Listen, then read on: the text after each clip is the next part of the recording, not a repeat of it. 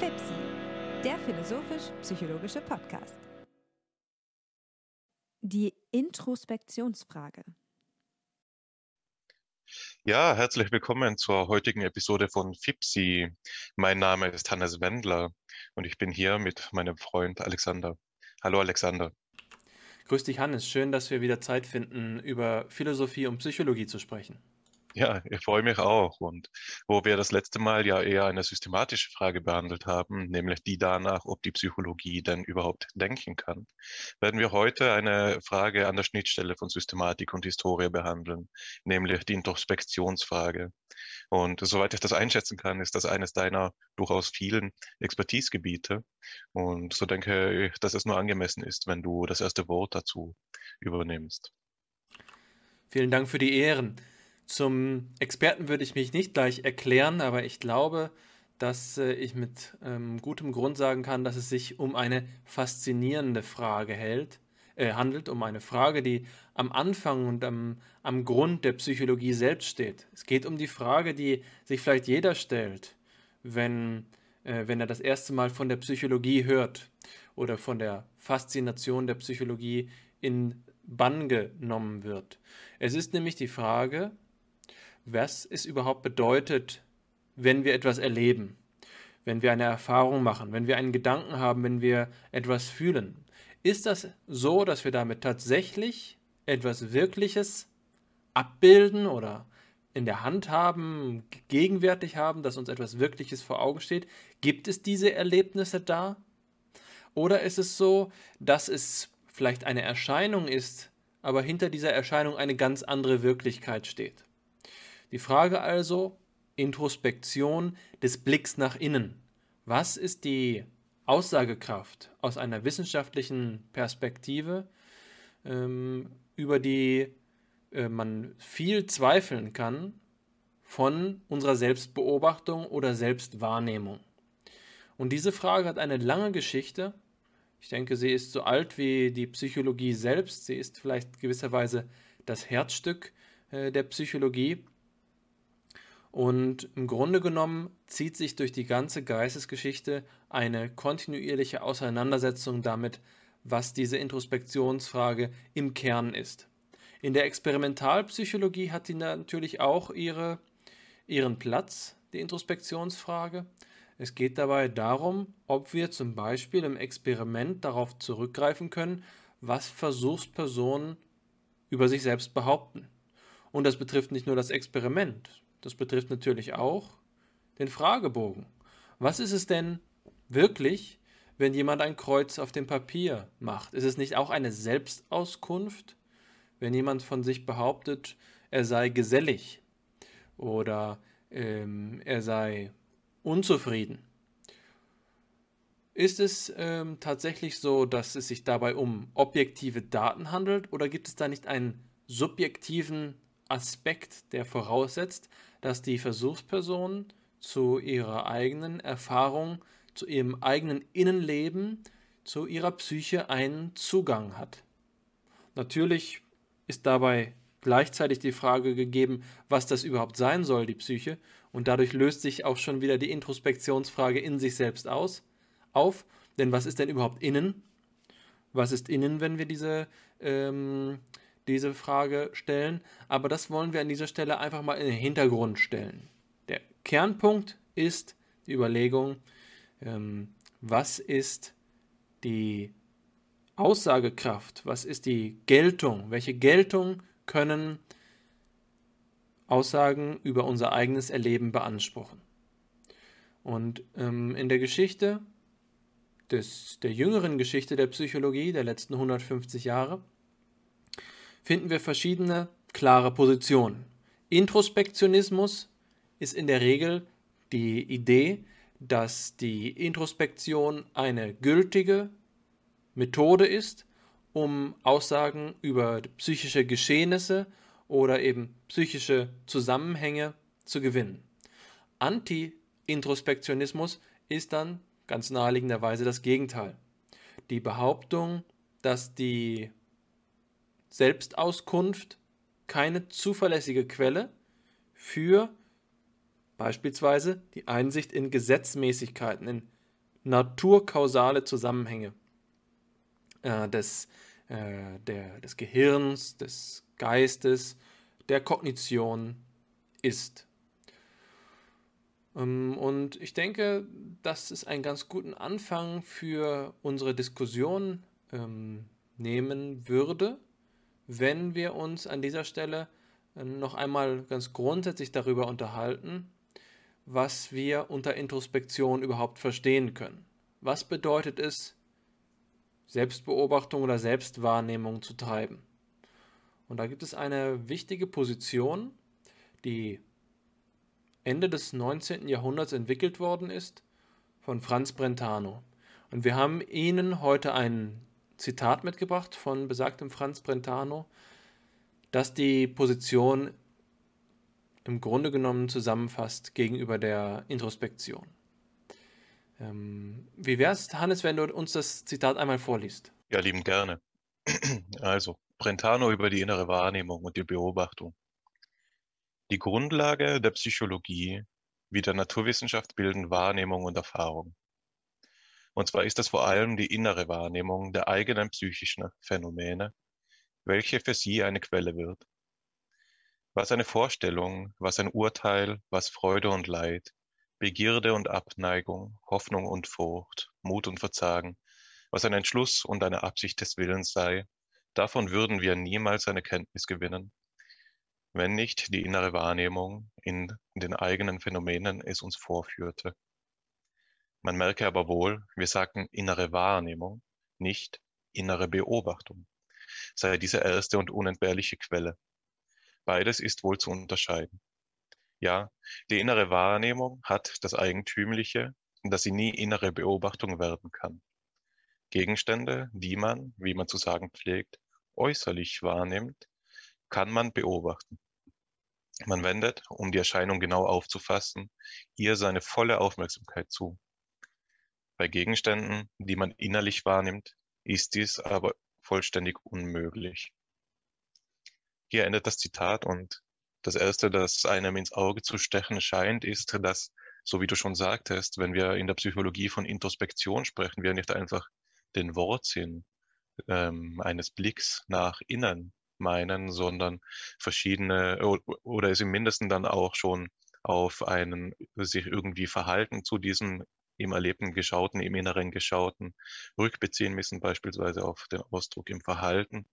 Und gegen oder zusätzlich zu diesem schon etwas technizierten äh, Sprachgebrauch führt Brentano hier die Unterscheidung zwischen innerer Wahrnehmung und innerer Beobachtung ins Feld, wenn es um die Introspe Introspektionsfrage geht. Und ich denke, vielleicht würde es uns am meisten helfen, wenn du uns kurz ähm, erläutern könntest, Alexander, was es denn damit auf sich hat. Ich denke, dass wir am besten darüber ins Gespräch kommen, wenn wir uns doch mal vor Augen führen, was das nun für unser eigenes Erleben bedeutet. Nehmen wir uns einen Gedanken.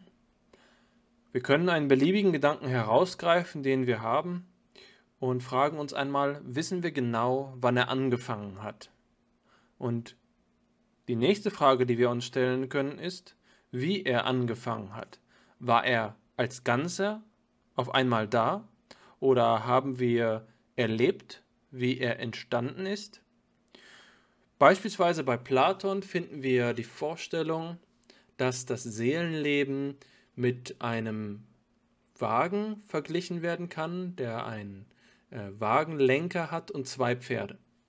Diese zwei Pferde sind auf der einen Seite das Gemüt und das auf der anderen Seite die Begierden. Der Wagenlenker selbst ist so etwas wie der Verstand.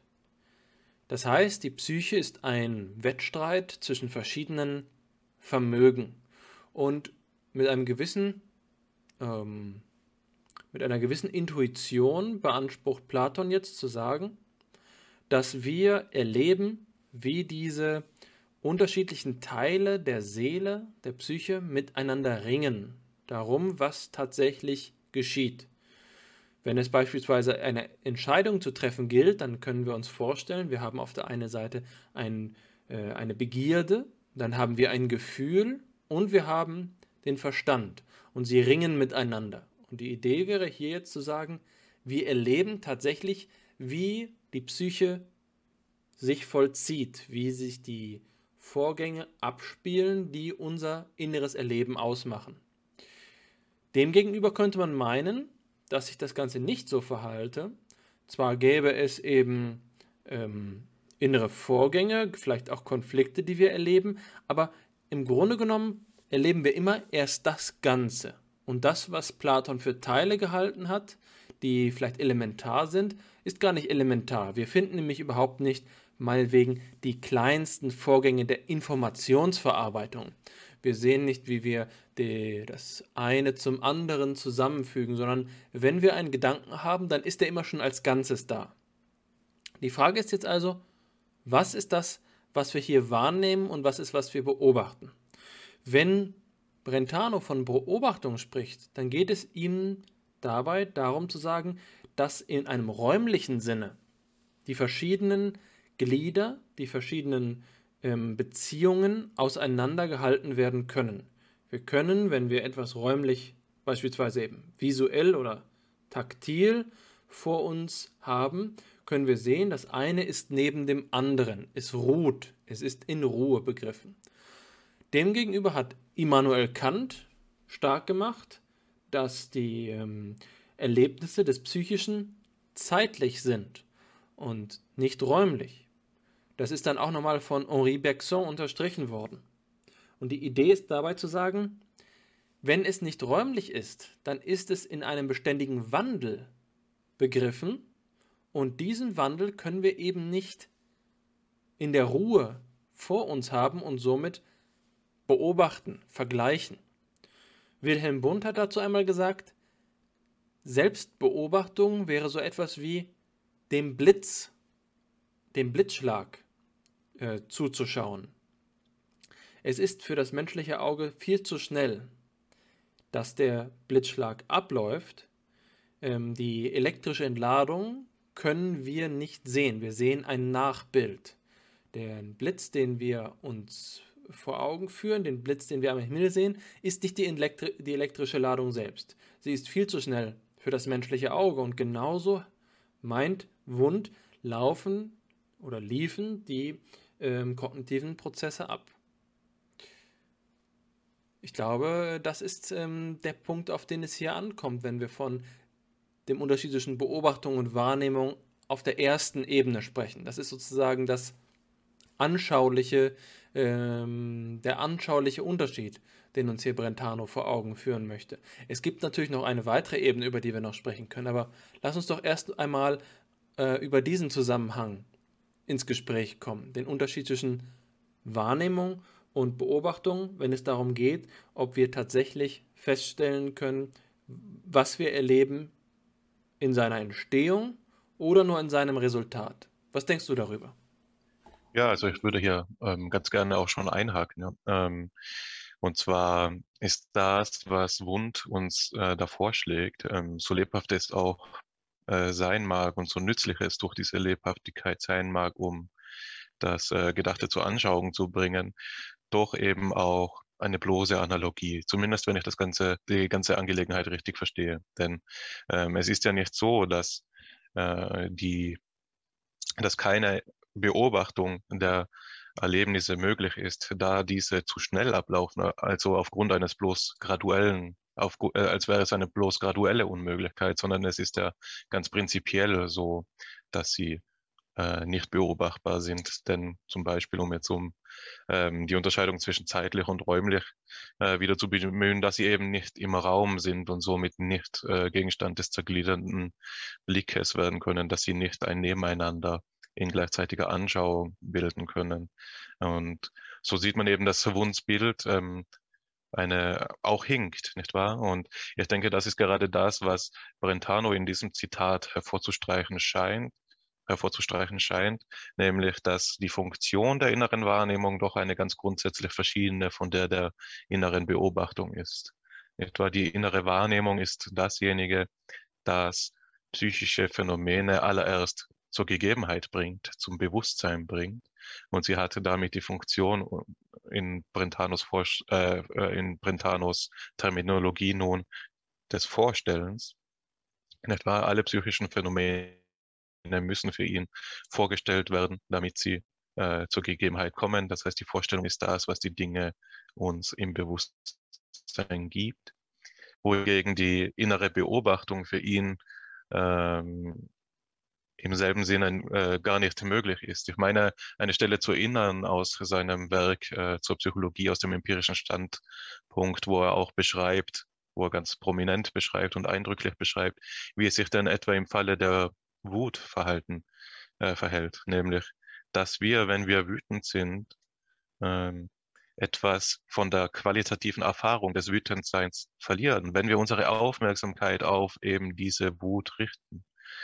Oder kurz gesagt und anders gesagt, wer bemerkt, dass er wütend ist, ist oft schon nicht mehr wütend. Wut ist eine sogenannte warme Emotion, wohingegen diese innere Selbstbeobachtung ähm, ein abkühlender Prozess ist, wenn man es so, so sagen will.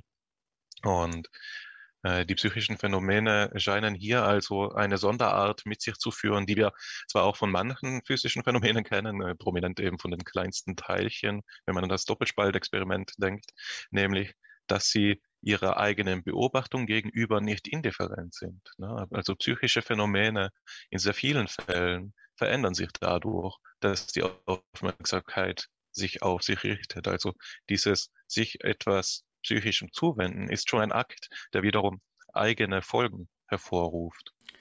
Das ist sicherlich ein Kernproblem äh, für die Introspektion und zeichnet die Introspektionsfrage als eine Schwierigkeit aus. Es ist eben so, dass wir hier offensichtlich es mit etwas zu tun haben, aber das Ganze kann nicht ganz so einfach sein. Es ist nicht einfach so, dass das Selbsterleben transparent ist.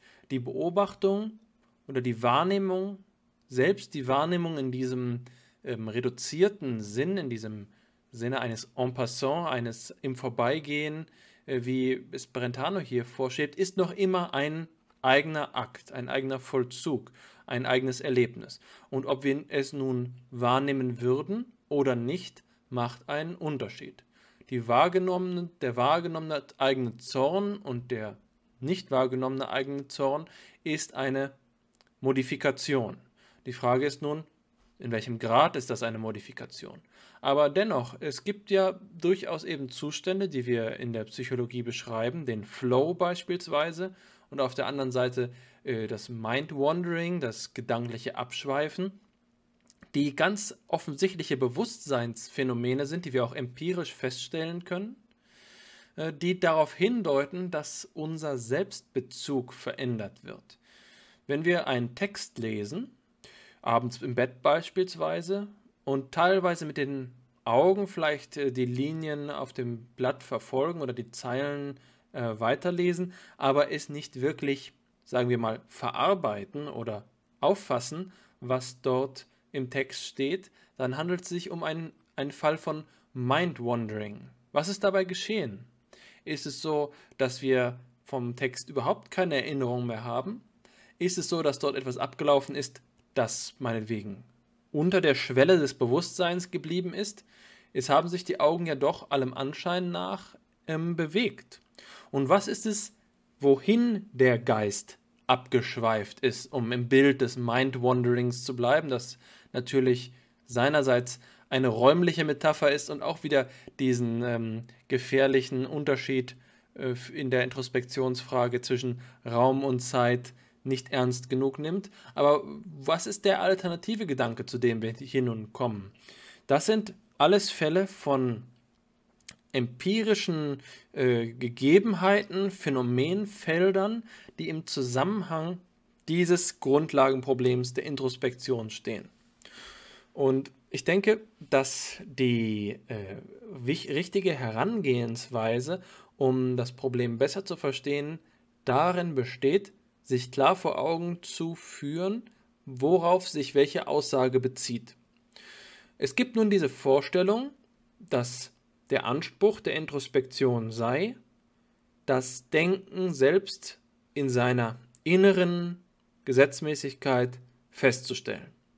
Das ist etwas, mit dem sich beispielsweise in den 1970er Jahren die ähm, amerikanischen Autoren Richard Nisbet und Timothy ähm, Wilson auseinandergesetzt haben.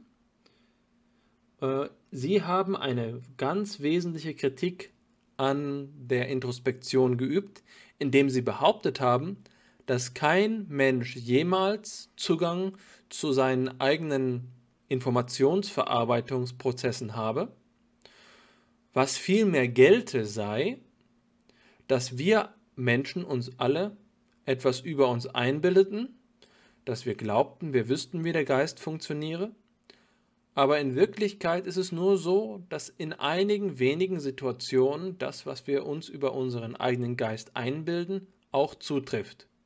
In Situationen, in denen alle ähm, Kontextvariablen, alle Umstände eindeutig sind und unser Erklärungsmodell, unsere Heuristik, ähm, unsere Art und Weise, uns unseren eigenen Geist zu erklären, das, was wir in der Psychologie auch die Theory of Mind, die Theorie des Geistes nennen, plausibel ist.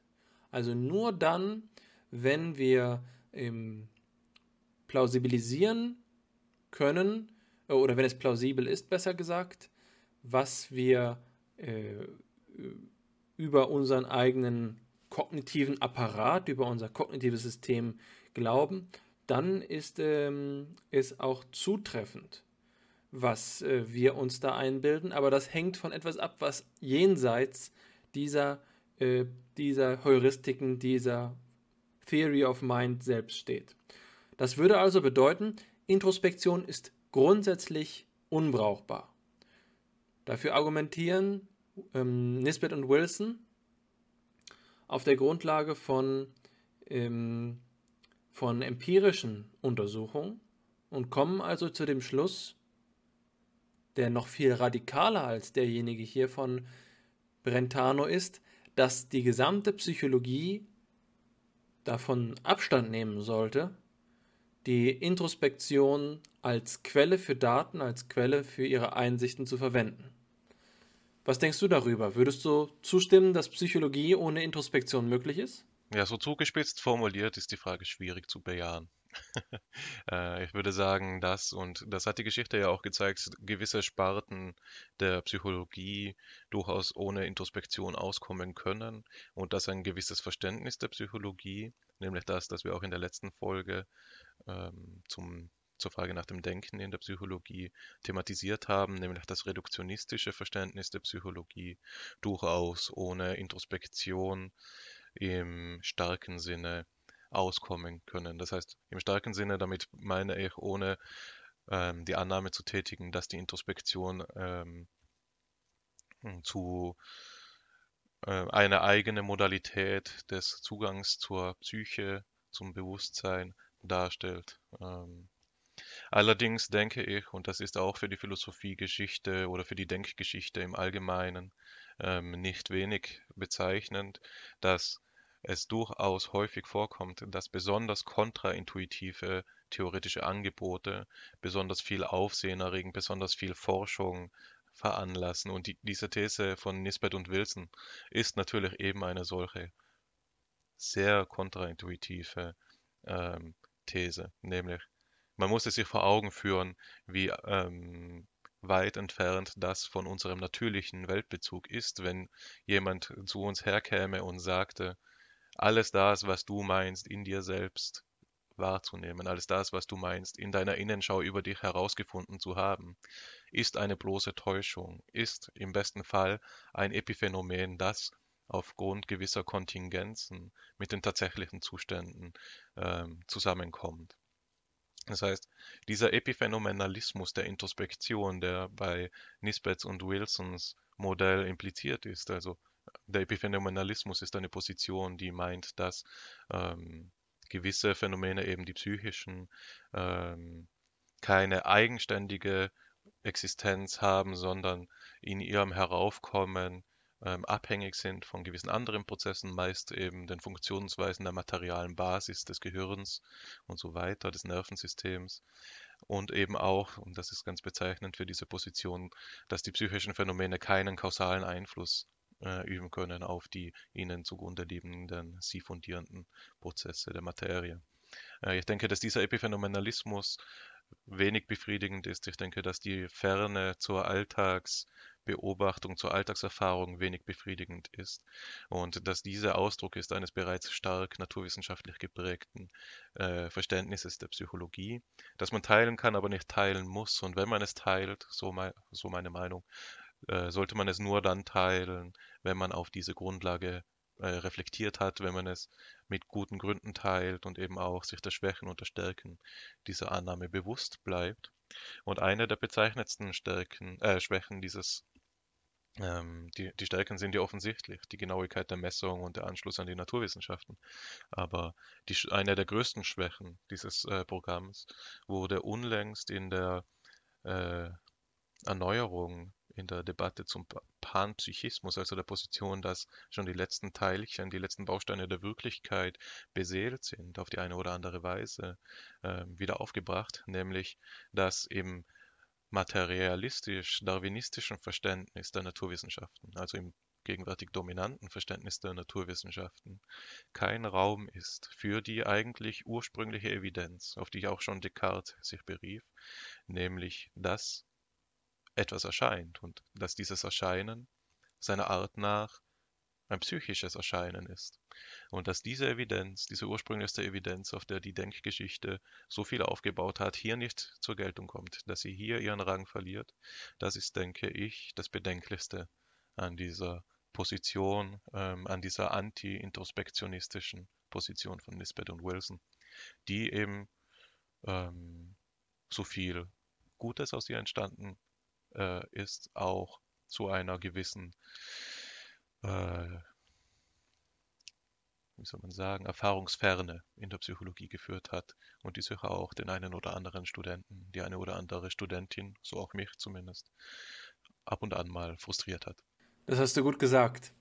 Ich denke, dass wir bei Nisbet und Wilson genau ins Detail schauen müssen, um zu sehen, was sie meinen. Es gibt verschiedene Experimente, die sie diskutieren.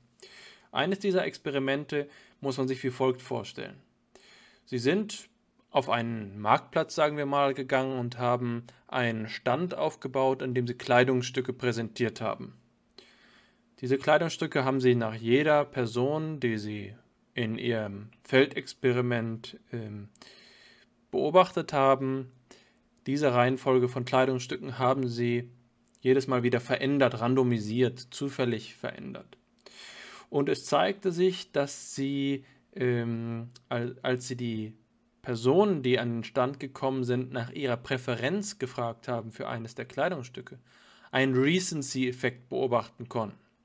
Das bedeutet, dass die Kleidungsstücke in einer Reihe hingen und die Versuchspersonen, die also immer in derselben Richtung an diesen Kleidungsstücken vorbeigegangen sind, über zufällig häufig das letzte Kleidungsstück bevorzugt haben. Und jetzt haben äh, Nisbet und Wilson diese Versuchspersonen, diese Personen, die an der Experiment teilgenommen haben, daraufhin gefragt, was der Grund dafür sei, dass sie genau dieses Kleidungsstück präferiert haben. Und ähm, die Antwort, die die Versuchspersonen gegeben haben, waren, wie vermutlich niemanden verwundern wird, niemals oder zumindest dem, dem, dem Bericht niemals zufolge, dass dieses Kleidungsstück das letzte sei, das sie angeschaut haben. Im Gegenteil haben die Versuchspersonen vermutlich berichtet, dass es das Schönste sei oder äh, das günstigste oder welchen anderen Grund sie gehabt haben mögen, aber sie würden von alleine nicht den Recency-Effekt berichten. Der Grund, dass die, der Umstand, dass die ähm, Kleidungsstücke aber in ihrer Reihenfolge durcheinander gebracht worden sind, nach jedem Durchgang, lässt eigentlich vermuten, dass der einzige zuverlässige Grund, den es tatsächlich gegeben hat, der Recency-Effekt gewesen ist. Die Frage ist also jetzt, wie lässt sich diese Diskrepanz erklären zwischen dem ähm, offensichtlich experimentell äh, abgesicherten Recency-Effekt als Hauptursache für äh, die Präferenz und den tatsächlichen Unfähigkeit der Versuchsperson, diesen Effekt zu berichten. Jetzt könnte man sagen, da haben doch Timothy ähm, äh, Wilson und Richard Nisbet einen guten Punkt. Das äh, sollte doch überzeugend sein. Aber es gibt wichtige Gegenargumente. Und eines dieser Gegenargumente ist zum Beispiel von den phänomenologischen Psychologen aus Pittsburgh vorgetragen worden. Es gibt einen äh, Psychologen, der Christopher Arnstoß heißt und ähm, sich mit dieser Frage auseinandergesetzt hat. Und er sagt zum Beispiel, hier wird Erklärung mit Beschreibung verwechselt. Die Versuchspersonen wurden nicht dazu aufgefordert, ihr Verhalten zu erklären und ein, ähm, ein, äh, ähm, ein, ein psychologisches äh, Modell zu entwickeln, mit dem sie den Zusammenhang darstellen können, sondern sie wurden um die Beschreibung ihrer Erlebnisebene gebeten.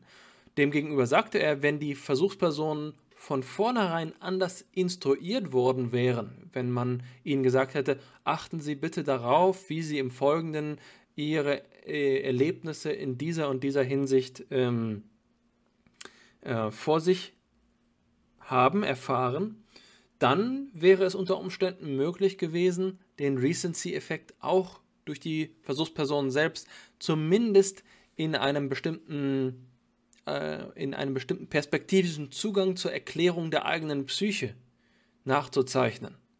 Das heißt also, die empirischen Hinweise, die Nisbet und Wilson sammeln, sind nicht notwendigerweise auf die eine Weise zu interpretieren. Und das habe ich vorhin gemeint, wenn ich davon sprach, dass wir bei Brentano darauf achten müssen, was genau gemeint ist. Denn was ist denn das, was bei der inneren Wahrnehmung bei Brentano übrig bleibt? Was ist das, wovon er hier spricht? Brentano nennt es die intentionale Inexistenz.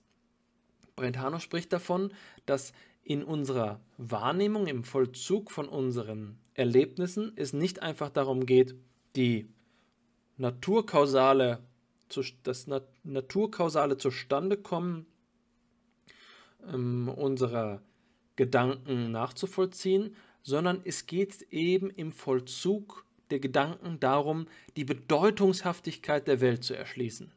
Gedanken sind kein, im, in erster Linie kein äh, Versuch, die Gehirnprozesse beispielsweise oder äh, Informationsverarbeitungsprozesse abzubilden, sondern Gedanken haben einen bedeutungshaften, bedeutungserschließenden, bedeutungsgewinnenden äh, Sinn. Und wenn man diese beiden Ebenen klar auseinander dividiert, ist es unter Umständen möglich, mehr über die Introspektion zu sagen oder mehr äh, über die Introspektion ähm, zu gewinnen, als ähm, Nisbet und Wilson zuzugeben bereit sind. Das Problem, das es eben gibt, ist, dass die Psychologie der jüngeren Zeit, die kognitivistische Psychologie, vor allen Dingen an Informationsverarbeitung und den kognitiven Prozessen und, und physiologischen, neurologischen Prozessen im Hintergrund interessiert gewesen ist, aber gerade nicht an den bedeutungshaftigen, bedeutungshaften ähm, Zusammenhängen, die wir eigentlich unser normales Erleben in der Welt äh, nennen. Und äh, ich würde behaupten wollen, dass zumindest diejenigen, die von Psychologie zuerst einmal hören, nicht immer gleich daran denken, dass die Psychologie die Aufgabe habe, die äh, Informationsverarbeitung im Hintergrund des Erlebens zu erklären, sondern dass es auch einen gewissen Grund gibt zu sagen, dass die Psychologie die Aufgabe hat, diese Bedeutungsebene anzusprechen, so wie das zum Beispiel die Psychoanalyse macht. Wenn die Psychoanalyse als Hermeneutik des Erlebens interpretiert wird, dann geht es dabei nicht nur darum zu sagen, diese Prozesse kommen so und so zustande, sondern die Bedeutung, die diese Erlebnisse haben, hat den und den Zusammenhang. Das sind also zwei im Wesen verschiedene ähm, Ebenen und die Frage ist nun, ob sie in einem Zusammenhang stehen. Fällt dir dazu was ein? Ähm, ja, ich musste ähm, für mich die ganze Zeit daran denken, als du das Experiment von Nisbet und Wilson ähm, skizziert hast, dass es auf der einen Seite ja auch, wie diese Geme äh, Experimente eben öfters einmal sind, gewissermaßen gemein ist, die Probanden so auf die falsche Fährte zu führen und dass ähm, das Experiment unter ganz anderen Bedingungen vielleicht auch ganz anders ausfallen würde. ich kenne das durchaus aus meinem Freundeskreis, dass ähm, mir Personen eben auch introspektiv angeben, aufgrund des Recency-Effekts äh, dieses oder jenes getan zu haben. Zum Beispiel erst unlängst hat mir jemand gesagt, er hätte sich bei einer Vorlesung absichtlich zuletzt gemeldet, um eben im Gedächtnis zu bleiben und so weiter. Also ich denke, man kann hier die Frage nach der Schulung der Introspektion äh, durchaus stellen und dadurch die, äh, ähm, diese These von Nisbet und Wilson vielleicht fragwürdig erscheinen lassen, dass die Introspektion, äh, also die Psychologie ohne Introspektion auskäme oder dass die Introspektion äh, grundsätzlich nicht auf die naturkausalen Zusammenhänge zugreifen könnte, sondern ganz im Gegenteil. Es ist ja durchaus so, dass sie ähm, dazu in der Lage ist, in den richtigen Bedingungen, was ähm, aus dem Experiment zu lernen ist. Auf jeden Fall ist allerdings, dass sie es für gewöhnlich nicht tut. Und ich denke, die spannende Frage ist die, was wir denn daraus lernen würden, äh, oder was, was es mit uns macht, wenn uns jemand sagt, dass das, wie wir uns die Welt erklären, grundsätzlich falsch ist. Nämlich, ähm, dass ich, wenn ich sage, ich wähle dieses Kleid, weil es das Schönste ist, einen Fehler begehe, denn eigentlich wähle ich es aufgrund von gewissen Externalien, externen Faktoren. Es war das letzte Kleid.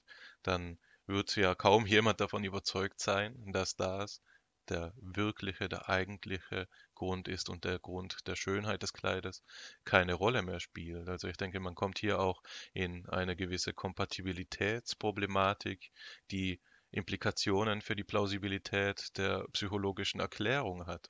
Und warum diese Erklärungsstruktur ähm, brüchig wird oder wenig überzeugend ist in manchen Fällen, jetzt, ich spreche immer noch von der, aus der Warte des ähm, alltäglichen Lebensvollzuges heraus, ist meines Erachtens der, dass der Begriff der Begründung oder der Begriff des zulässigen Grundes ein relativ eng gefasster Begriff ist. Was ein zulässiger Grund ist, das hast du ja gerade schon schön skizziert, Alexander, ist eben Naturkausalität im weiteren Sinn. Das sind Externalien, das sind messbare Informationsverarbeitungsprozesse, aber das sind nicht die, es ist nicht der Raum der Gründe, um es in einer philosophischen Sprache zu sagen. Es sind nicht ideale Einheiten, es sind nicht Bedeutungsgehalte, es sind nicht unsere Erlebnisse, es ist auch ähm, nicht die Historie und es ist in einem ganz grundsätzlichen Sinn nicht das Individuelle. Also diese Erklärungsstrukturen, die dieses Introspektionsverständnis oder besser gesagt diese Kritik der Introspektion nahelegt, singt er gerade unpersönliche, durchschnittliche Erklärungen, nicht wahr? Sodass eben auch eine Implikation auf den zugrunde gelegten Begriff der Psyche, des Psychischen hier gezogen werden kann, aufgrund dieser Kritik der Introspektion. Es ist nämlich die Psyche nicht in ihrer Besonderheit, in, im Sinne von meiner Psyche oder deiner Psyche oder der Psyche von Ihnen, den Zuschauern, äh, Zuhörern gemeint und den Zuhörerinnen, sondern es ist das Psychische im Durchschnitt, das Psychische, so wie es sich auch ähm, der experimentellen Erhebung hin anbietet, gemeint. Und ich denke, viel dieses ähm, Streites um die Introspektion reduziert sich letztlich darauf, worüber man spricht, wenn man, und jetzt wären wir wieder bei Brentano, wenn man eben von der Introspektion spricht. Einmal die bedeutungstragenden psychischen Erlebnisse, die innerlich wahrgenommen werden können, und einmal aber mehr eigentlich die naturkausalen Zusammenhänge, die diese psychischen Erlebnisse veranlassen mögen oder auch nicht. Also ich glaube, die Frage hängt sich ganz grundsätzlich auf dem Verständnis der Begründung ähm, auf, das hier zugrunde gelegt wird. Ich finde es beeindruckend, wie du hier etwas rekonstruierst, das Wilhelm Wundt selbst auch ähm, als wesentliche Begründung dafür, Psychologie zu treiben, ähm, in, in Anschlag gebracht hat.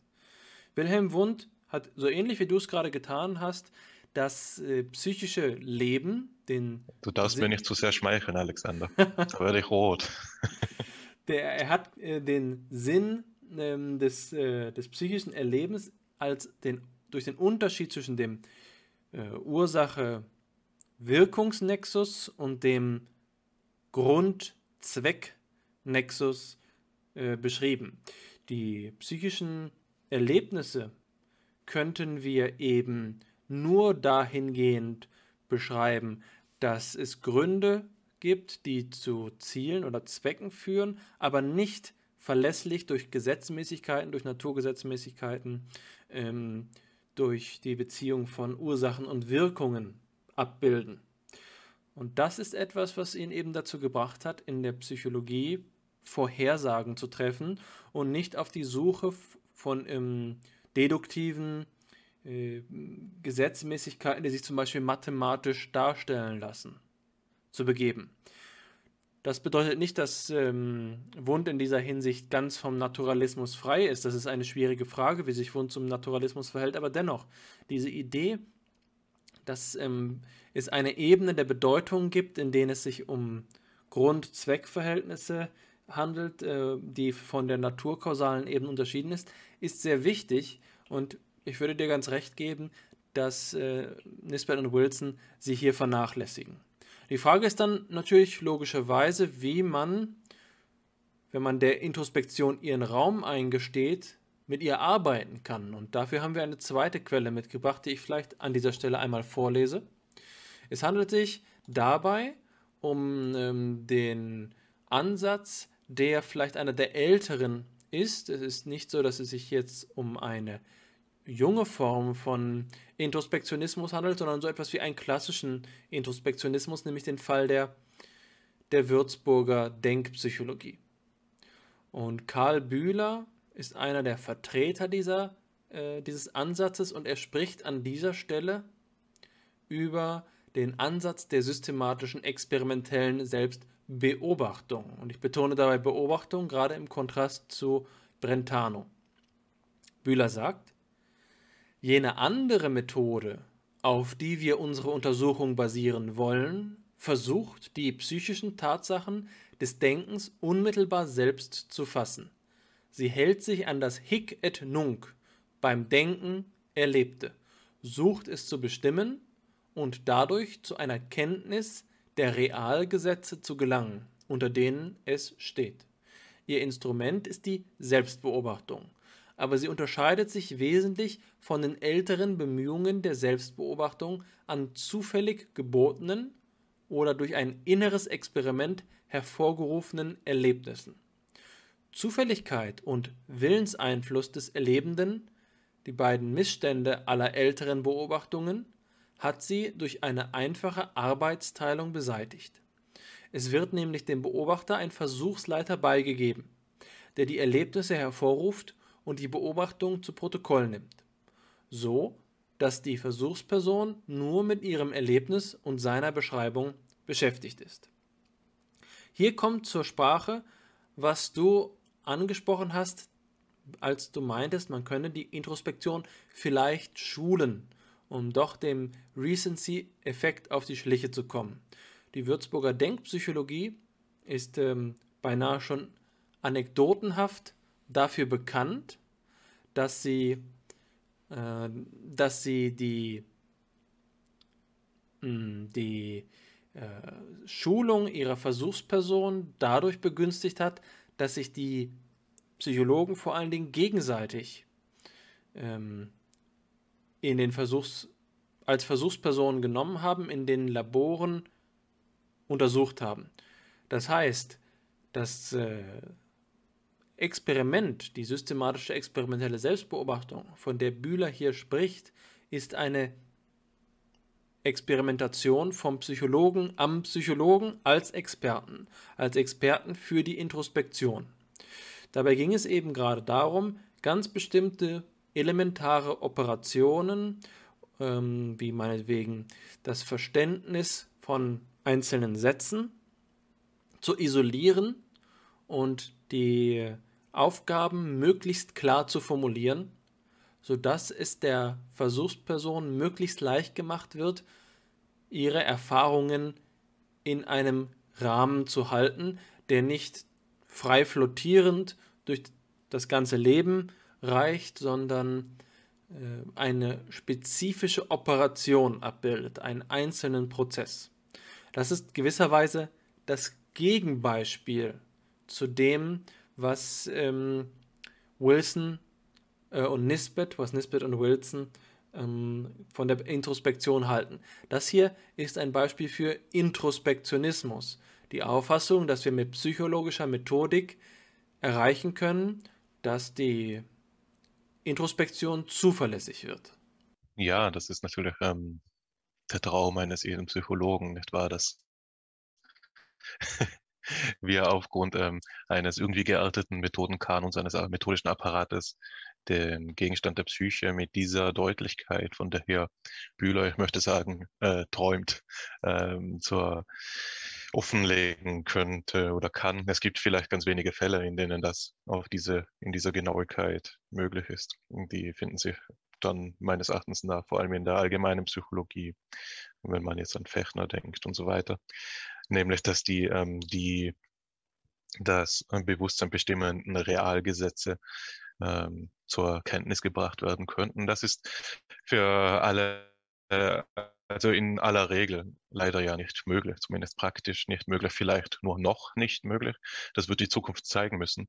Aber ich denke, über diese kontingenten ähm, Ideen hinaus lohnt es sich auch noch einmal einen genaueren Blick darauf zu werfen, was ähm, Bühler sich ja vorstellt, wenn er von der Methode der systematischen experimentellen Selbstbeobachtung spricht und wie jedoch hier auch die Wortbedeutungen so manches Mal changieren, eigentlich drunter und drüber gehen, salopp gesagt jetzt.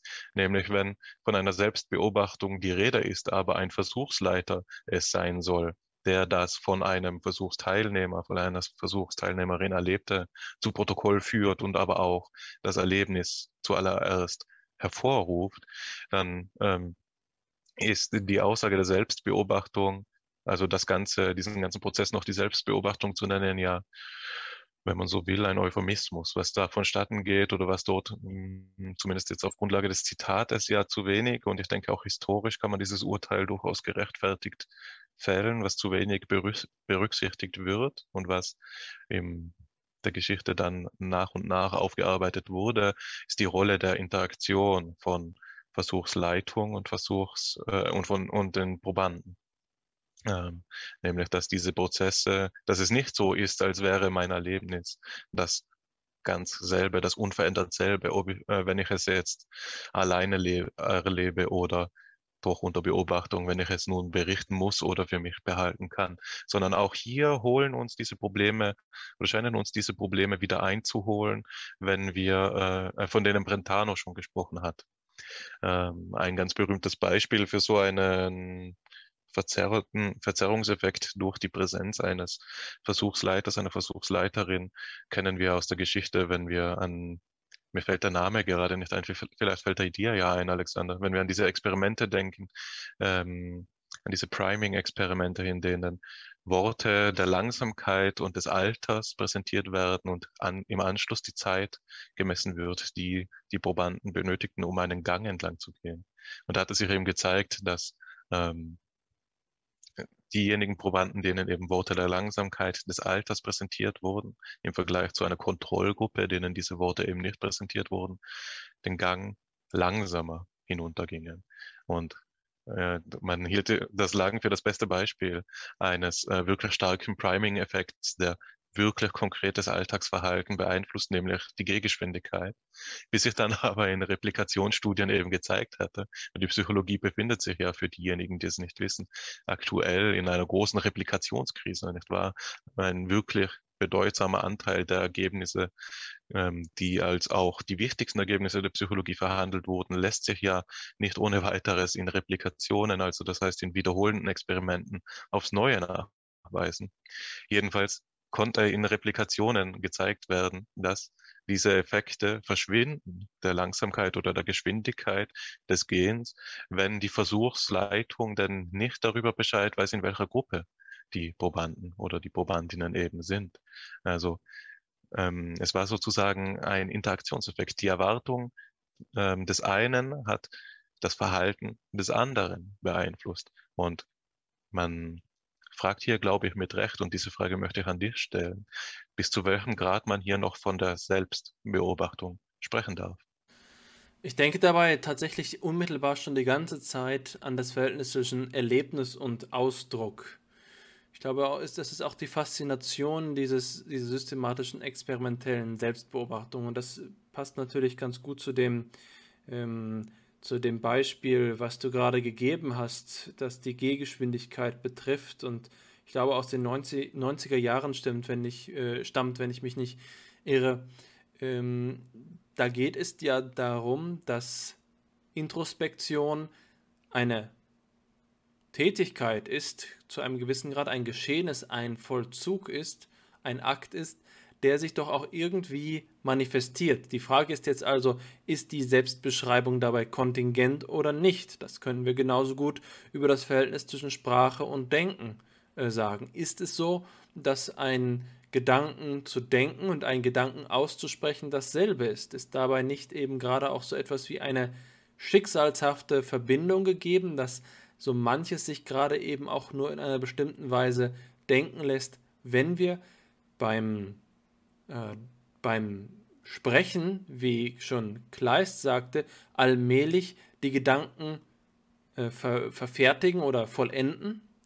Ich denke, äh, dass wir das Ausdruckserlebnis als eine Einheit auffassen sollen, als eine Einheit von Ausdruck und Erlebnis, bei dem es nicht nur darum geht, dass zum, äh, zum sozusagen introspektiven, monadischen, isolierten Inneren etwas hinzutritt, was kontingent ist, was genauso gut ausbleiben könnte, sondern wir sind, wie die jüngere Philosophie vielleicht sagen wird, verkörpert. Wir sind in unsere Welt eingegliedert und würden wir allein nur mit unserem Geist wie ein Gehirn in der Nährlösung durch das Weltall schweben, hätten wir gar nicht genug Material, genügend Inhalt, mit dem wir uns auseinandersetzen würden, ähm, und es gäbe überhaupt nicht die Möglichkeit eines unmittelbaren Umweltbezugs. Ein für sich selbst isoliertes sich selbst beobachtendes monadisches Subjekt gibt es nicht. Jede Form von Erlebnis ist auf ähm, die Bedeutung bezogen und Bedeutung ist nicht eine Konstruktion, eine Fiktion, eine innere ähm, Fantasiewelt, eine reine Repräsentation, sondern Bedeutung ist immer auf ihren Gegenstand bezogen und somit ein Nexus zur Welt, eine Brücke zur Welt, ein ein Pfeil, der sowohl von der Welt auf uns als auch von uns auf die Welt zeigt. Und an dem Punkt scheint es eben nicht mehr beliebig zu sein, was wie ausgedrückt wird und was wie erlebt wird. Die Introspektion ist eben doch so, dass wir in ähm, der zuverlässigen, äh, vielleicht zu einem gewissen Grad eben zuverlässigen Fremdbeobachtung ganz natürlicherweise den Anklang der Empathie finden, äh, die uns mit dem Ausdruck des anderen in seinem Erleben verbindet. Das ist meines Erachtens so etwas wie der Rettungsring, den wir hier Bühler zuwerfen können. Er hat auf eine Art und Weise, bei dem er glaubt, auf technische, ähm, mit technischer Methodik ähm, die Selbstbeobachtung zu standardisieren, eigentlich sich implizit äh, einer Sache bedient, eines Umstandes bedient, nämlich der Beziehung zwischen Erleben und Ausdruck, zwischen, äh, zwischen dem Denken und seiner Verkörperung, äh, die in, äh, in, seinem, in seinem Ansatz vielleicht oder in dem Ansatz, der eigentlich von Nazis Ach kommt ähm, und eben in Würzburg perfektioniert worden ist, nicht unbedingt konzeptionell angelegt worden ist, aber zu einem gewissen Grad doch sehr wertvoll ist und über etwas hinausweist, was das Problem der Introspektion ist. Hier kommen wir auf das zurück, was wir am Anfang erwähnt haben.